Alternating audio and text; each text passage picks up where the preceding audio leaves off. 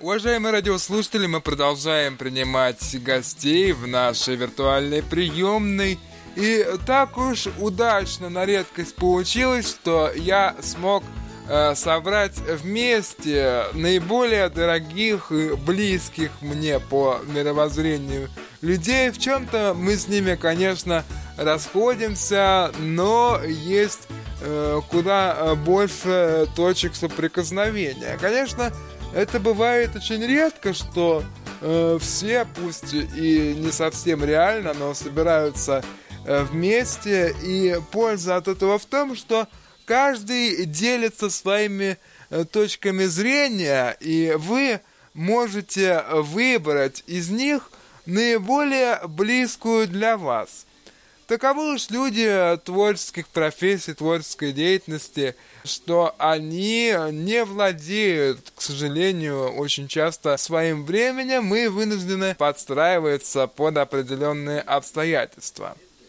Любой человек вообще с момента своего появления на свет занят процессом искания себя, самореализации в социуме – чтобы не потеряться и не стать частью серой массы. Другое дело, что э, некоторые люди выбирают ошибочный путь, э, становясь э, на тропу потребления наркотиков и алкоголя, что, конечно же, ни к чему хорошему не приводит и лишь ускоряет как забвение общественное, так и самозабвение.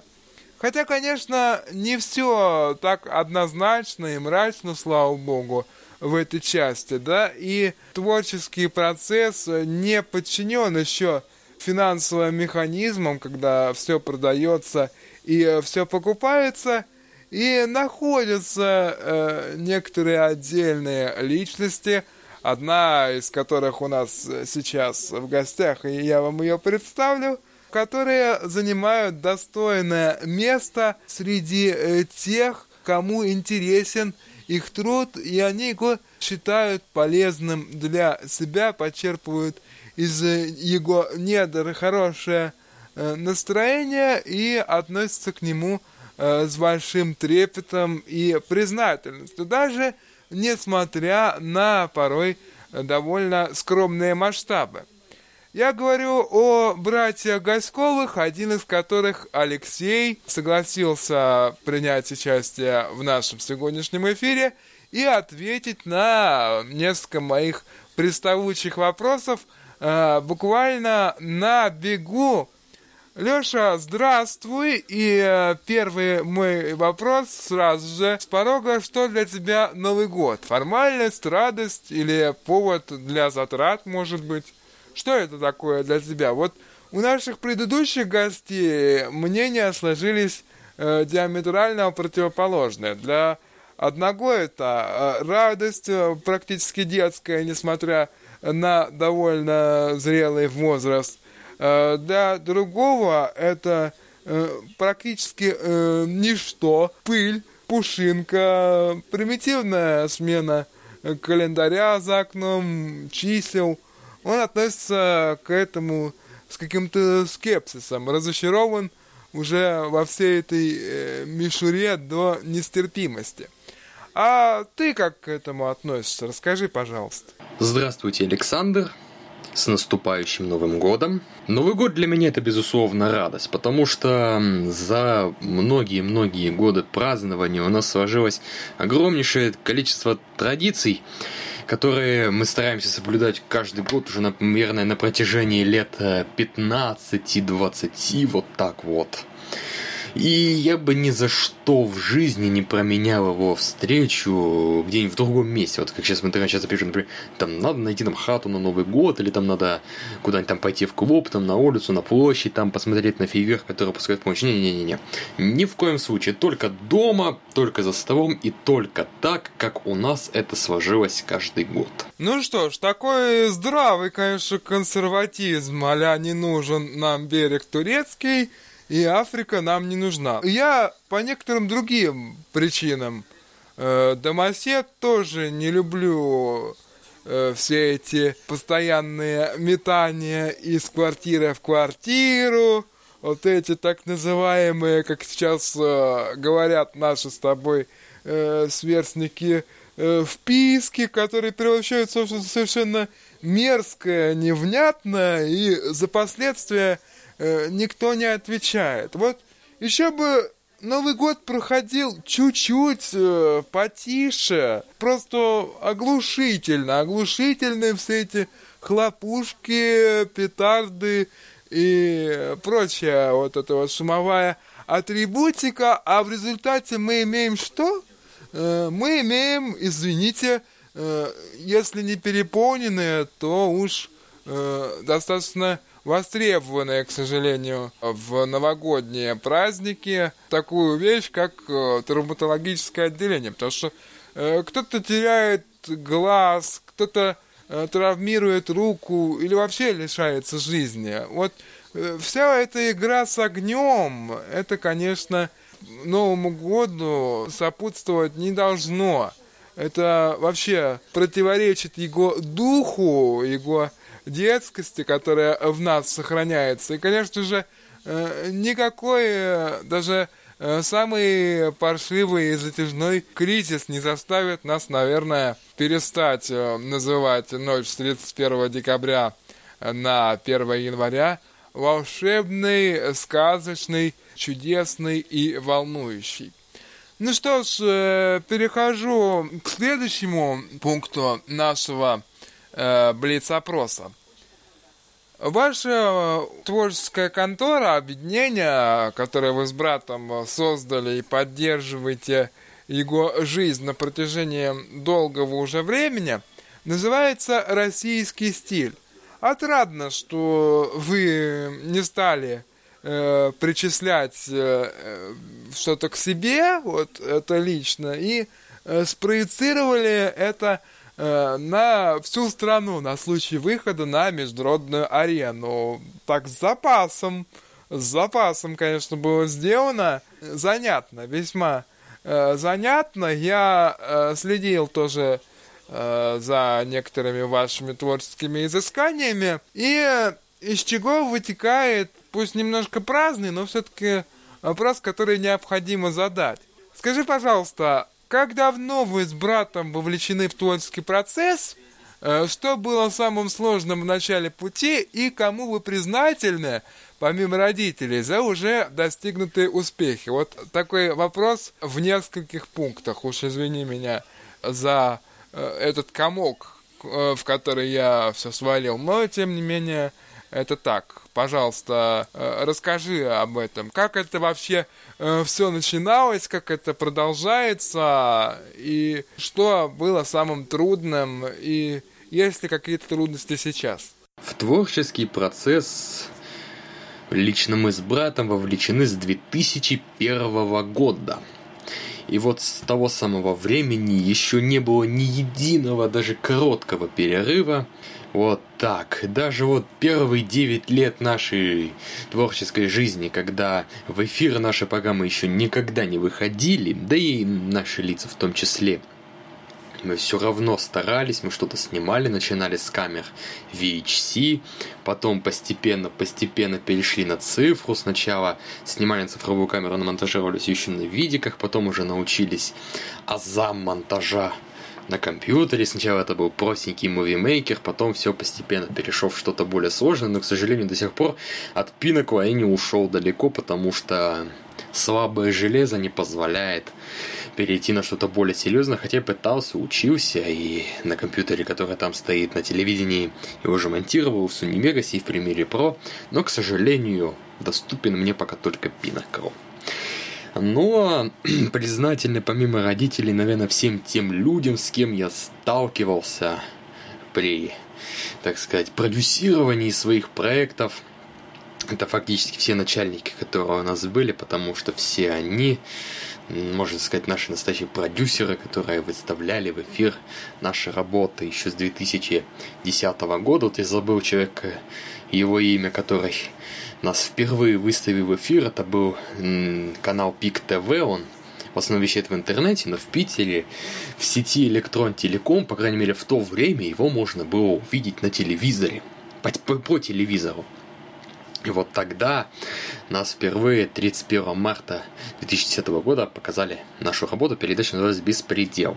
Вот так вот. Поэтому всем мы признательны всем тем, кто нас хотя бы раз в жизни выставил в эфир. Остается только надеяться, что вы будете признательны этим людям и дальше, собственно говоря, с течением времени.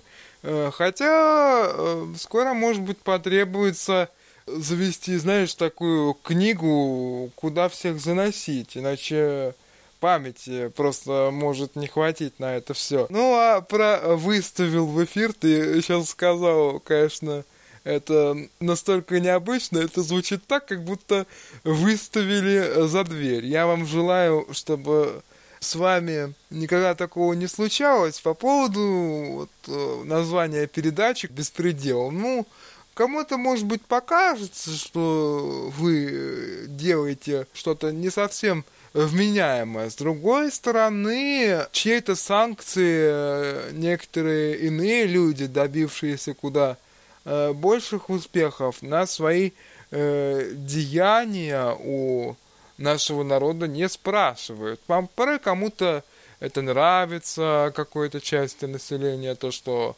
Э, нам предлагает наше телевидение. Кому-то это не нравится. Не очень хорошо, что те, кто не опускается до чрезмерно пошлых шуток, они как-то остаются за кордоном. И здесь самая главная, наверное, задача э, не списаться и черпать новые темы для себя постоянно, чтобы это все э, развивалось и имелся позыв к действию, и чтобы эта динамо-машина творческая никогда не останавливалась и э, работала параллельно с жизнью человека, дополняя ее и преображая. В этой связи э, самое главное, наверное, не испортиться, из чего у меня вытекает следующий вопрос – что, по твоему мнению, можно рассматривать как лекарство от звездной болезни? И как ты думаешь, она вам с братом или тебе лично грозит, не грозит? Как ты вот на это смотришь в среднесрочной перспективе? Были ли какие-то подобные проявления? Хотя можешь не сознаваться, мы же с тобой в конце концов Э, не на плацу, и ты э, передо мной, как э, перед генералом, с отчетом все-таки не выступаешь. Выскажи, что, что это может быть? Каково средство, чтобы от этого избавиться, притупить как-то это и, и оградить себя от этого? Что с этим решать? Звездная болезнь это, конечно, почище любой лихорадки и Вакцину от нее, конечно, к сожалению, пока не изобрели. Ты вот что по этому поводу думаешь? Ну, лично я этим не страдаю и, наверное, никогда страдать не буду, потому что нас последний раз по всероссийскому телевидению показывали три года, два года назад, но на следующий год уже будет три года назад. И единственным лекарством от этой самой звездной болезни может быть только, собственно говоря, прекращение карьеры. Тогда уже начнется не звездная болезнь, а золотая лихорадка, но это в том случае, если знаменитость, которая прекратила выступать, осталась без денег, а если у него там в запасе остались там миллионы там рублей или долларов, то он от звездной болезни постепенно перейдет уже в денежную болезнь. Ну вот единственное лекарство это да, это прекращение там сценической, телевизионной, там кинематографической деятельности. Угу. То есть ты считаешь, что человек должен уметь вовремя уйти? Не обязательно там уйти э, в монастырь или в пустыню, просто уйти, чтобы не мешать остальным. Э, ну что ж, одно только хочется, чтобы сознание этого, пусть и горького факта, но э, присутствовало с теми, э, кто сейчас у нас на нашем звездном небосклоне творческом сияет. Не хочу впадать в такое критиканство и всех, знаешь, хаять, а вот все плохие, Э, все проявляют свои недостатки, худшие стороны, излишняя публичность и так далее и тому подобное. Нет, мне понятно, что эти люди от этого устают, э, по этой причине э, бывают э, не сдержанные и э, не всегда ведут себя подобающим образом, подавая не слишком положительный э, пример тем, кто их почитает э, в поведенческом э, смысле этого слова, что люди опускаются до того, что начинают копировать не самые лучшие привычки и манеры своих кумиров, тех, кого они считают людьми достойными, важными, добившимися успеха. И Э, заслуживающими уважения. А что касаемо технической стороны вопроса, вот ты обмолвился, что э, начинали там э, с мувимайкера, ты э, на пинакле, что называется, э, застрял. Знаешь, как сказал один мой знакомый, когда я э, с ним тоже затрагивал этот вопрос, у нас же также все держится, может быть, даже еще более скромно, чем у вас.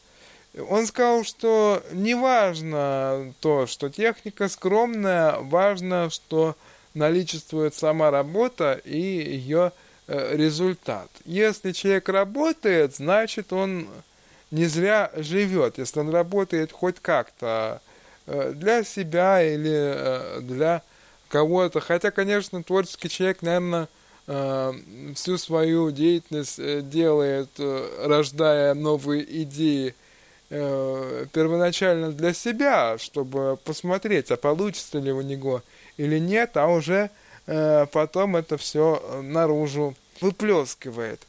Ну, что хочу еще сказать. Конечно, самое главное, чтобы люди уходили из творчества по своей воле, а не по воле судьбы, я имею в виду, когда они, будучи в работе, они уходят из этого мира в мир иное, внезапно, неожиданно и э, потрясая всех тех, кто э, с ними рядом. Ну, э, вспомнить хотя бы того же Джо Кокера, например, который э, боролся с раком достаточно долго, Э, незаметно и ушел молниеносно. Назови выборочно, пожалуйста, 3-4 главных события года для страны, э, если ты этого коснешься, и себя лично, что или кто э, произвел на тебя самое яркое впечатление в уходящем году. А я знаю, что известные люди, вам уж так повезло несказанно,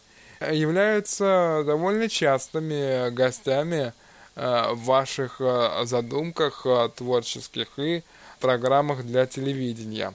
Если были такие люди в этом году, а я думаю, что были, расскажи о них, пожалуйста. Вот это сложный вопрос, очень сложный вопрос. Какие для меня 3-4 главных события? Ну, первое. Первое – это моя попытка очередная. Учиться. Несколько раз помотался в Барнаул, и на этом все кончилось. Но подробности я рассказывать не буду. Второе. Это э, начало возрожденного проекта «Школьник шоу», потому что мы его прекратили снимать последний раз. Мы до этого его снимали в 2010 году. В августе 2010 года был снят крайний выпуск, скажем так.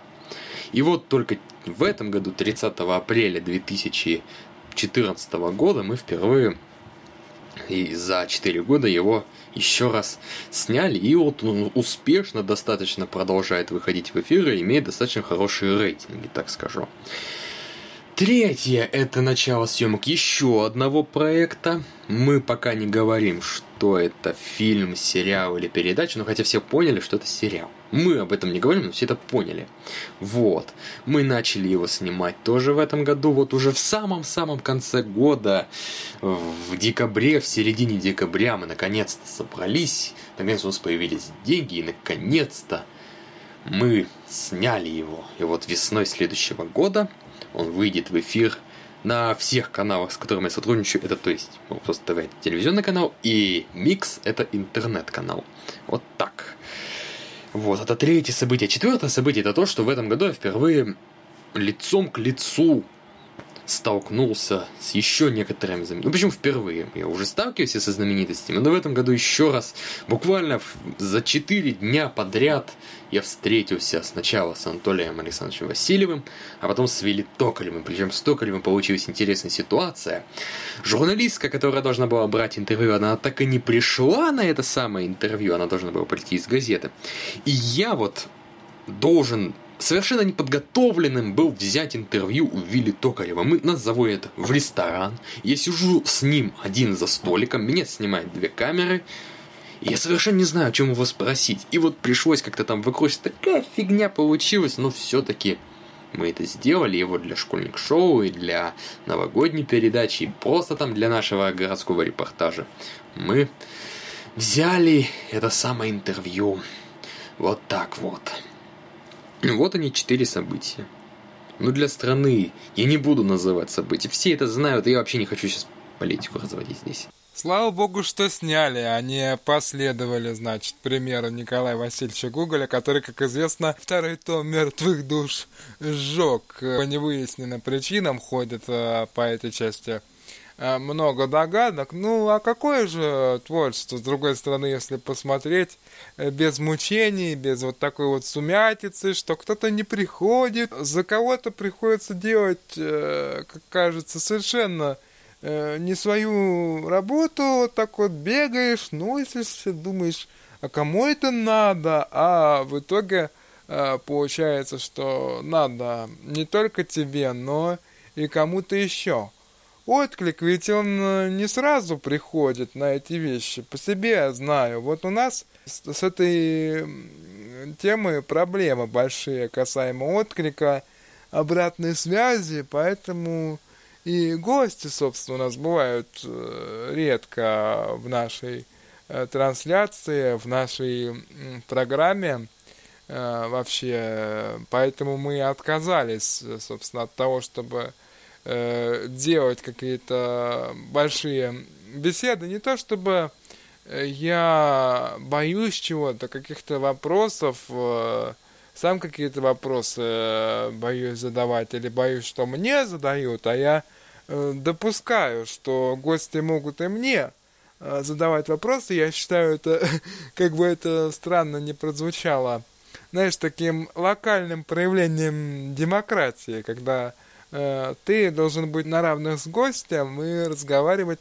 э, с ним э, как с другом, как с соседом, э, как с родственником, и только тогда он тебе откроет хоть что-то, сочтет для себя важным э, рассказать что-то о себе, о том, что он делает, поскольку актеры, певцы, они всегда люди крайне ранимые, как бы они себя э, на сцене не вели, потому что э, все это, по сути, маска, личина, э, в которой от настоящего, подлинного всего лишь э, треть или половина, но некоторые вещи э, нужно все-таки нивелировать. Нельзя быть таким уж э, совсем рубашистым, распашным, извини меня за такие обороты речи. Поэтому люди, собственно, стараются э, как-то немножко э, дозировать э, степень э, доступности к себе, ограничивать. Многие и в этом а, перегибают палку, не без перекосов здесь. Что касаемо Вилли Токарева того же, э, то где бы он ни жил, он везде свой э, добрый след оставит. Все мы, конечно, знаем э, его яркие, искрометные песни, и здесь дело не в том, что как, как можно относиться к какому-то конкретному жанр, я не считаю, что какой-то конкретный жанр можно э, причислять э, к разряду э, плохих или хороших. Я скорее, э, если мне что-то не нравится, какая-то песня, я рассуждаю так. Эта песня хорошая, но не для меня. И вообще подразделение музыки на жанры, оно э, чисто условное, чтобы легче э, было ориентироваться. Я вот уже сейчас сказал, что некоторые ограничивают степень доступности э, к себе, и еще хочу спросить, не могу не задать этот вопрос. В чем, по твоему мнению, главный недостаток нашей музыкальной культуры? Насколько справедливо говорить, что подлинные таланты находятся вне большой сцены и славы, а после завоевания успеха человек начинает э, бронзоветь, в кавычках, корни пересматривая э, свои взгляды на жизнь. Что ты об этом думаешь? Главный недостаток нашей музыкальной культуры – это то, что все построено на деньгах. Безусловно, это во всем мире так. Но в нашей стране это особенно, потому что те люди, которые искренне занимаются музыкой, они в большинстве случаев остаются в тени. Либо, либо находятся вот на такой вот эм, серединке.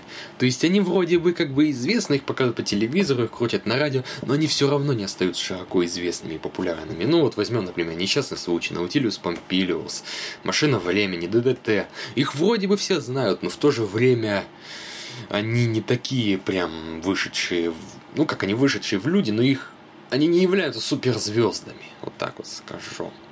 Подлинные таланты на сцене нашей есть, но те, кто тоже может стать хорошим исполнителем, хорошей знаменитостью, они, да, возможно, где-нибудь в рамках своего города, вот как у нас, например, шоу «Голос» вот недавно проходило, они известны но не по всей стране. Но некоторым музыкантам, я вот таких знаю, вот у нас при Доме культуры были ребята, они сейчас поразъехались кто куда, им хватало того, что да, вот они в городе, так немного известны, то, что там они выступают на дне города, там еще на какое-нибудь мероприятие. Им этого хватало, да. Главное, что они вообще выходят и показывают свои лица. А вот то начинает как человек бронзоветь или нет, это зависит только от его самого. Вот взять того же вот Вилли Токарева, вот я с ним поговорю. Да, он вроде бы вообще живет в Нью-Йорке или где он там сейчас находится. Но в то же время я с ним разговариваю как с обыкновенным дедушкой уже, скажем так. Ничем вот он по характеру, по своему даже внешнему виду, как говорят, сидит не отличается от того же самого мужичка, к которому я подойду вот здесь на улице. А почему? А потому что человек воспитанный, будем говорить, в советское время, совсем другие нравы были. Конечно, есть такие, кто советских времен, как поперла его, как, например, Алла Борисовна какая-нибудь, так она вообще сейчас к ней на драной козе не подъедешь. Но вообще это зависит лично от личности человека. Да, и опять мы возвращаемся, собственно говоря, к вопросу, к позиции о том, что нужно уметь вовремя сказать себе «хватит» в определенной ситуации. Ты знаешь, мне кажется, пора нам сказать себе «стоп», все, хватит заниматься болтологией, и под занавес, пока не отгремели, что называется, заключительные фанфары нашего заумного разговора, э, я тебе предложу такую участь, благую, почетную, обратиться с какими-то словами, которые ты считаешь нужным э, высказать к нашим Э, радиослушателям, э, к, к нашим, может быть, э, коллегам с таким напутствием лично от тебя, как от человека, который занимается с нами одним делом. Что ты скажешь, что пожелаешь, что для нас, по-твоему, главное, что нас держит вообще во всем этом. Вот меня Э, лично держит просто тот факт, что я общаюсь с вами. Вы моя поддержка, моя э, в некотором смысле подушка безопасности и идейные вдохновители. Все в одном флаконе. Это узкий небольшой круг людей, но я э, благодарен и тебе, что ты в нем э, присутствуешь и многим другим, с кем мне приходилось общаться и публично, и приватно. Я всех этих э, людей помню, дорожу всем тем, что они мне э, передали, чему меня научили, а научили немалому. Ну и, конечно, самое главное, не растерять эти знания. Ну что, Лёш, давай еще раз э, к микрофону с финальной э, торжественной речью. Просим и аплодируем.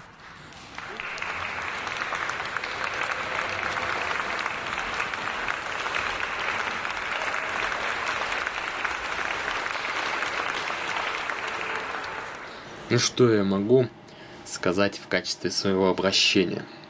Банально там жевать здоровье как-то... Ну как, хочу пожелать здоровья всем, но это банально будет. Чтобы такого поинтереснее сказать.